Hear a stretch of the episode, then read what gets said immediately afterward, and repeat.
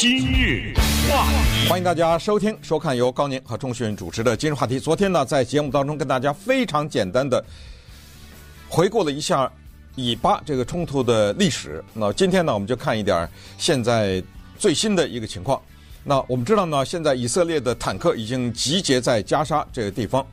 那么，如果说对加沙地带大家还有一个比较模糊的概念的话呢，我相信，因为这几天太多的报道，还如果关心的话，应该可以看到各种各样的地图。那么在这儿呢，简单的跟大家说一下，这就是窄窄的一小条，这个叫做加沙地带的这个地方，这是一个人口非常密集，而且是非常贫困的一些地方，破破烂烂的这么一个地方，居住着两百万人。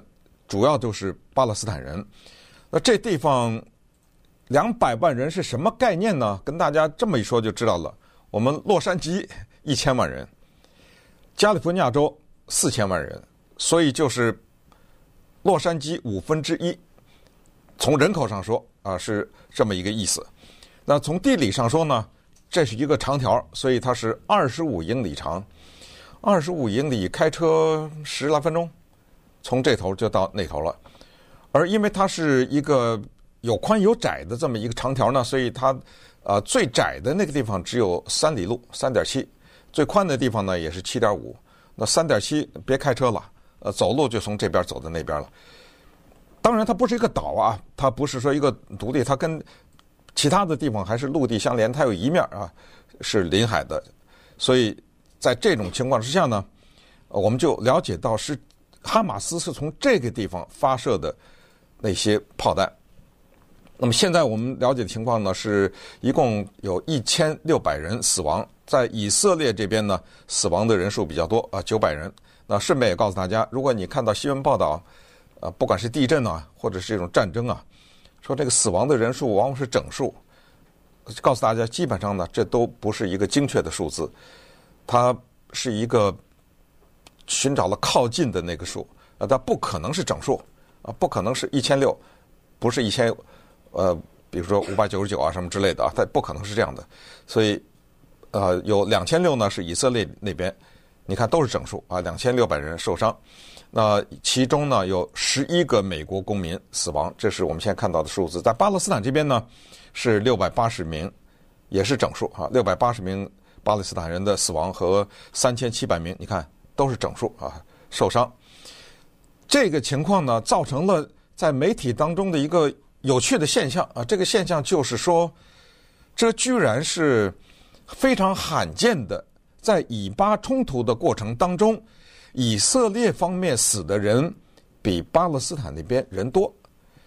这个多多少少呢，让以色列有点面子的问题。这个叫做面子上挂不住。以往不管是哪一次战争，都是敌方死亡的人数远远超过我方死亡的人数。我方我指的是以色列，所以这一次呢，以色列是发誓要全面的封锁和打击哈马斯。那怎么办呢？哈马斯蹲在一个破破烂烂的加沙地带这个地方，有人说他对以色列的袭击是等于美国的。日本偷袭珍珠港，等于九一一事件。这个怎么说呢？这个要这么看哈。日本偷袭珍珠港呢，跟这个情况还有点不太一样。因为偷袭珍珠港，它是正式的一个国家的军队用这种偷袭的方式向另一个国家发动战争。他在偷袭的时候，他也知道美国肯定会全面的对这个国家宣战，而且。两个国家在打仗的时候有一个战场，你不管是在中途岛也好，是在菲律宾也好，是在天上也好，它都是有一个军队和军队之间的对峙和最终的一场血拼。九一一呢，就有点像现在这个加沙的这个情况了。九一一，他把你美国炸了一下，弄了你好几千人，三千多人。然后布什，当然作为总统。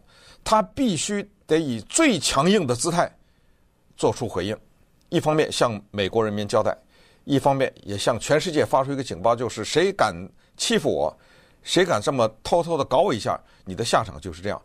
于是就有了接下来的二十年的阿富汗的战争。啊，这就是我们要讨论的问题，就是战争怎么收场的问题。所以内塔尼亚胡呢，现在面临这个问题：你被打了，你在军事方面比对方强很多倍，你怎么办？当美国军队见到阿富汗的时候，并没有在一块平原上面跟敌方作战，那边战壕里有几千名敌方的士兵，这边战壕里有我方的士兵。咱们这儿看，互相扔炮弹，天上轰炸，呃，地上冲锋，它并不是这么一个情况，它是一种混杂在岷江的战斗。这也就是为什么哈马斯绑架了一百五十名以色列的人质，他知道，只用这种办法才能遏制对方的反攻。现在我们看到大量的坦克和军队集结在加沙地带的旁边。大有一种蓄势待发，一声令下，就像俄罗斯入侵乌克兰一样，马上进入。可是你进入到这破破烂烂的这个地方，崎岖不平啊，都是一个房子挨着一个房子。顺便说一下，加沙地带的人口的密度在全世界排第三，它本身也不是一个国家，但是它那人口密度，你就可以想象，就是人口越密啊，有的时候啊，在一些穷困的国家，对人就越贫困。所以在这种情况之下呢，就人类的生存空间也非常的小。你在这个时候怎么打仗啊？你怎么去挨家挨户去敲门去？只能挨家挨户。但是这个做法呢，以色列知道不知道？他早就知道啊。多少届的总统在就是他的总理啊，在内塔尼亚胡之前都商量过这个做法，但是最后都放弃。就为什么？就是这里面的人员伤亡太大。因为他不是正规军作战，当你进入到他的这个地带，你这挨家挨户敲门的时候，不知道从哪儿就一个炸弹，不知道从哪儿就一梭子子弹就扫过来，那个士兵啊死亡太多了，所以现在采取的是什么？第一步全面封锁，昨天跟大家说了，什么水电啊、燃料啊、食物啊，全部的封锁，这个立刻遭到联合国的谴责，谴责的是以色列，你封锁的是谁啊？你不给提供水，不给提供吃的，不给提供电，不给提供燃料，那倒霉的是老百姓啊！那怎么办呢？我先封锁你再说。所以这就是说，任何的战争，其实最后都是叫生灵涂炭，那涂炭的生灵都是老百姓。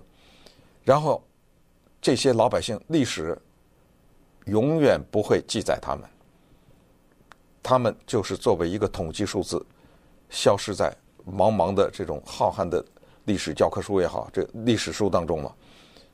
接下来以色列怎么办？因为这个时候，如果你不进去，或者是你不采取一些行动，比如说彻底的打击哈呃哈马斯的主要的部队，让他再也没有喘息的机会，再也没有能力再反攻了。如果你不采取这样的做法，到最后弄了俩月还没什么结果，又撤了，这个是不可能的啊！这个无法对。国人交代，那么我们再说一说这个人质的问题。哈马斯拿走这一百五十多个人质呢，他非常清楚。大家还记得吗？二零零六年有一个以色列的士兵被抓了，这个名字叫做 Gilad Shalit，呃，Shalit。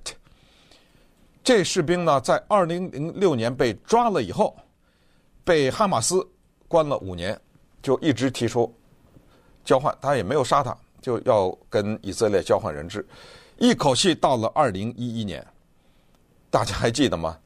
当时是 Netanyahu 同意的交换人质，这个交换的人质是用了以色列的一千零二十七名关押的巴勒斯坦人，换了这一名以色列的士兵。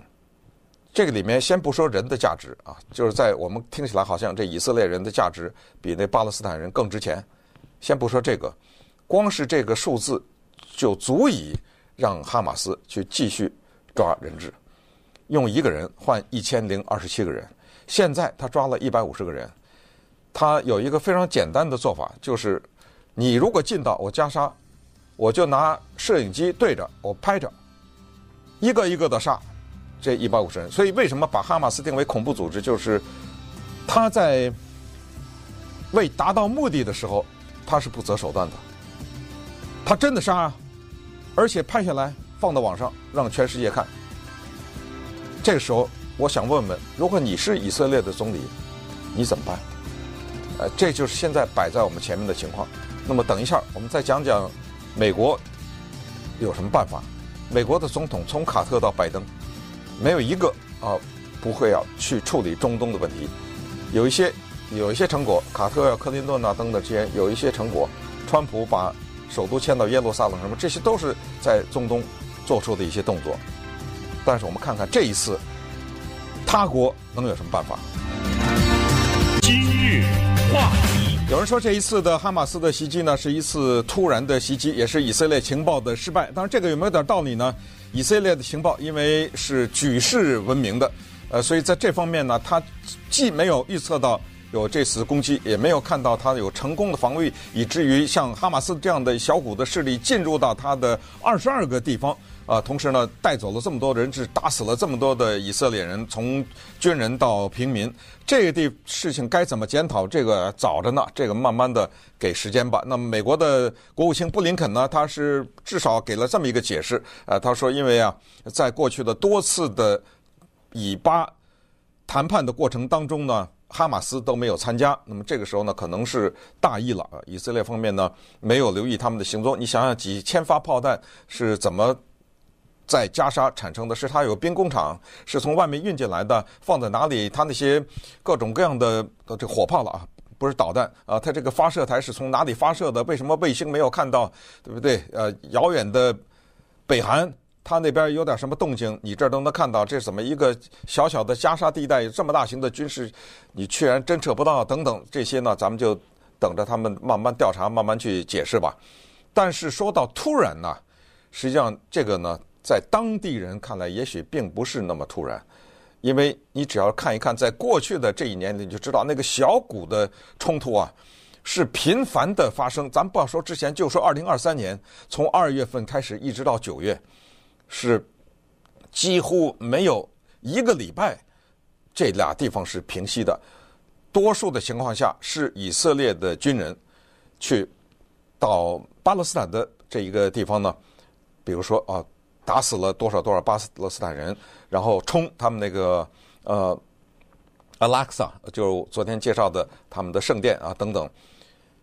所以我看到了一个列表啊，这是美国的媒体列出来的，就是二月是杀死了多少巴勒斯坦人，什么四月多少，五月多少，什么七月九月多少，我就不一一跟大家讲了。我就告诉大家呢，就是呃，反正今年的时候呢。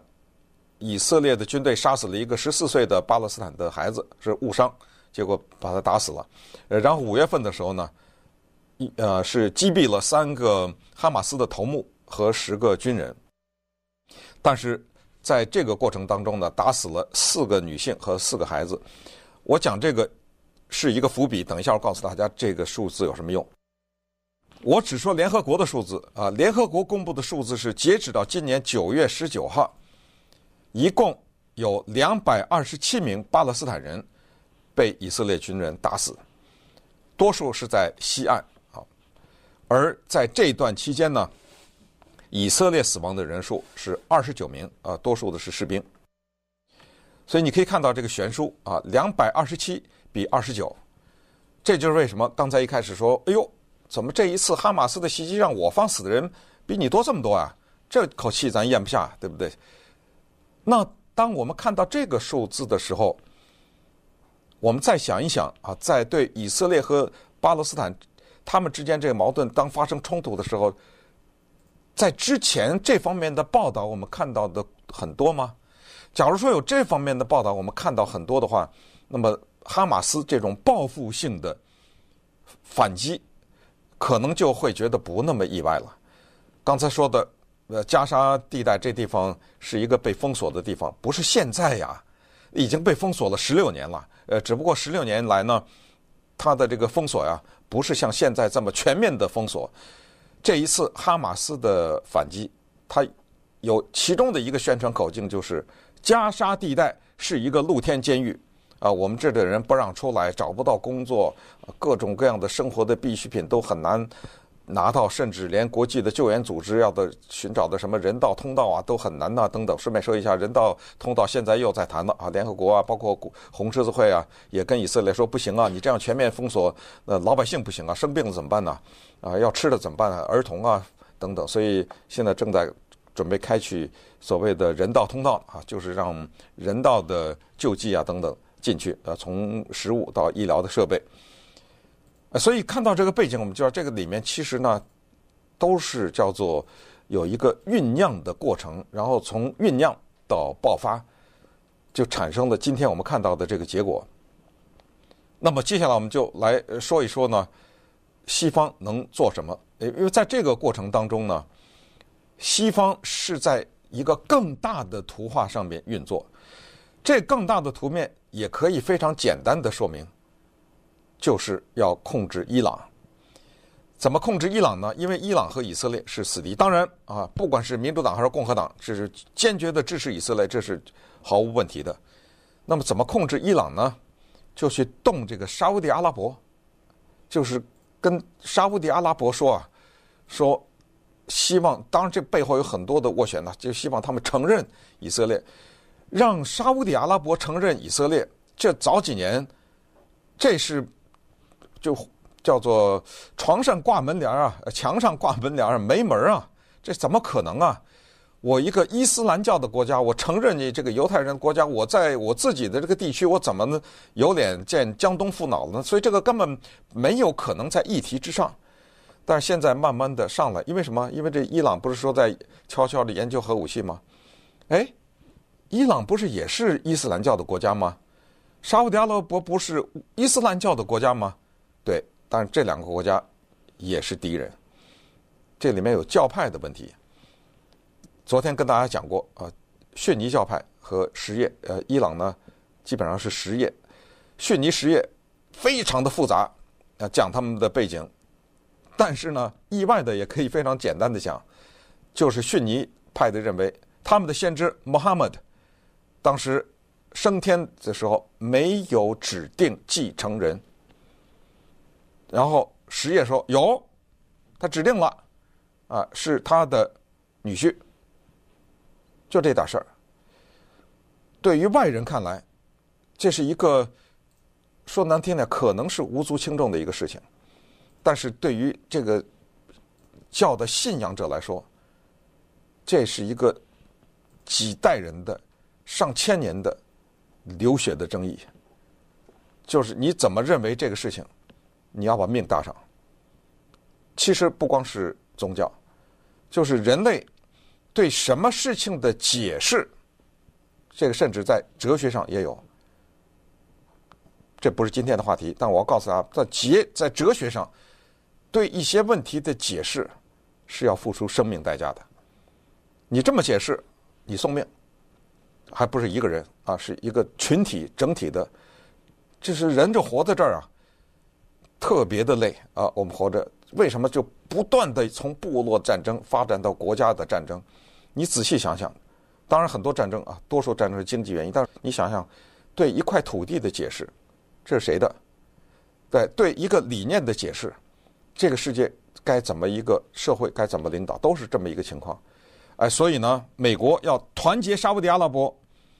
哎呀，你杀一个可收集啊，对，杀一个记者，啊、我也说几句话啊，感觉到我也是挺强硬的，但是我还是要团结你。那么沙乌地阿拉伯呀，松口了，他愿意承认以色列，还没有承认啊，他愿意承认以色列了。呃，伊朗不干，这还得了啊？如果你们两家连起来，那我这个时候就敌人更多了。所以，伊朗帮助海兹布拉啊，在黎巴嫩，这也是一个美国认为是恐怖组织。海兹布拉他是在黎巴嫩的，而哈马斯是在加沙地带的。伊朗帮助他们这一点，伊朗绝不否认，就是我支持他们。但是，伊朗否认一个东西，就是这一次哈马斯进攻跟我没关系啊。他说这我没策划，但是他进攻了，我举国庆祝啊，举国庆祝不至于，就是说我肯定是大肆的来叫好，呃，应该呃。要打击以色列，所以这是现在这么一个从外交上讲呢，这是这么一个国际上面的运作是这样的。再看看以色列自己，要是没有这个哈马斯的进攻啊，它里面是闹成了一锅粥啊，跟美国一样，它老百姓分裂啊。因为内塔尼亚胡呢，他现在是一个有史以来恨不得是最右翼的这么一个政府，他甚至要动宪法，他甚至要在美。这个以色列的最高法院那个地方做一系列的修改，所以他忙不迭，他有时候他还不太顾得上。你知道现在以色列闹成什么样啊？因为他现在要启动他的后备役兵了，他这些后备役啊要好几十万呢，对不对？他要启动这些士兵，有很多年轻人说我不去，呃，轮到你要去报道了，因为你是后备役士兵嘛。他说我不去，为什么不去？我对现任的这个政府有意见。那他们走的这个极右的这个路线，所以这个你看这里面的问题很多，就是以色列他自己有问题，是呃国际上有问。再看美国，当那个 Bush 宣布啊要报复九一，要进攻塔利班啊阿富汗的时候，美国的民主党、共和党是口径一致，绝对的是这样，包括打击 Saddam Hussein 在这个问题上。除了个别的议员以外，呃，民主党、共和党也是统一的在这个问题上。可是你看现在，你等着吧，接下来二零二四年美国总统大选，我就告诉大家一句话：今天的这个中东的灾难，全是拜登的错。这个就是共和党的口径啊！现在从他的议员到现在刚刚下台的这个麦卡锡啊等等，到前总统川普，啊，就就是你当时把那六十亿美元的，呃。冻结的伊朗的款项，呃，用它呃作为所谓人道了。现在他就用这个钱去支持哈马斯了，啊、呃，结果拜登这政府说没有没有，那呃六十亿美元在韩国的银行，那不是跟你说呢吗？在卡塔尔经过韩国在在卡塔尔，现在这钱一分钱都没动呢。所以你看，等着这个事儿啊，在各个地方都会继续争吵不休。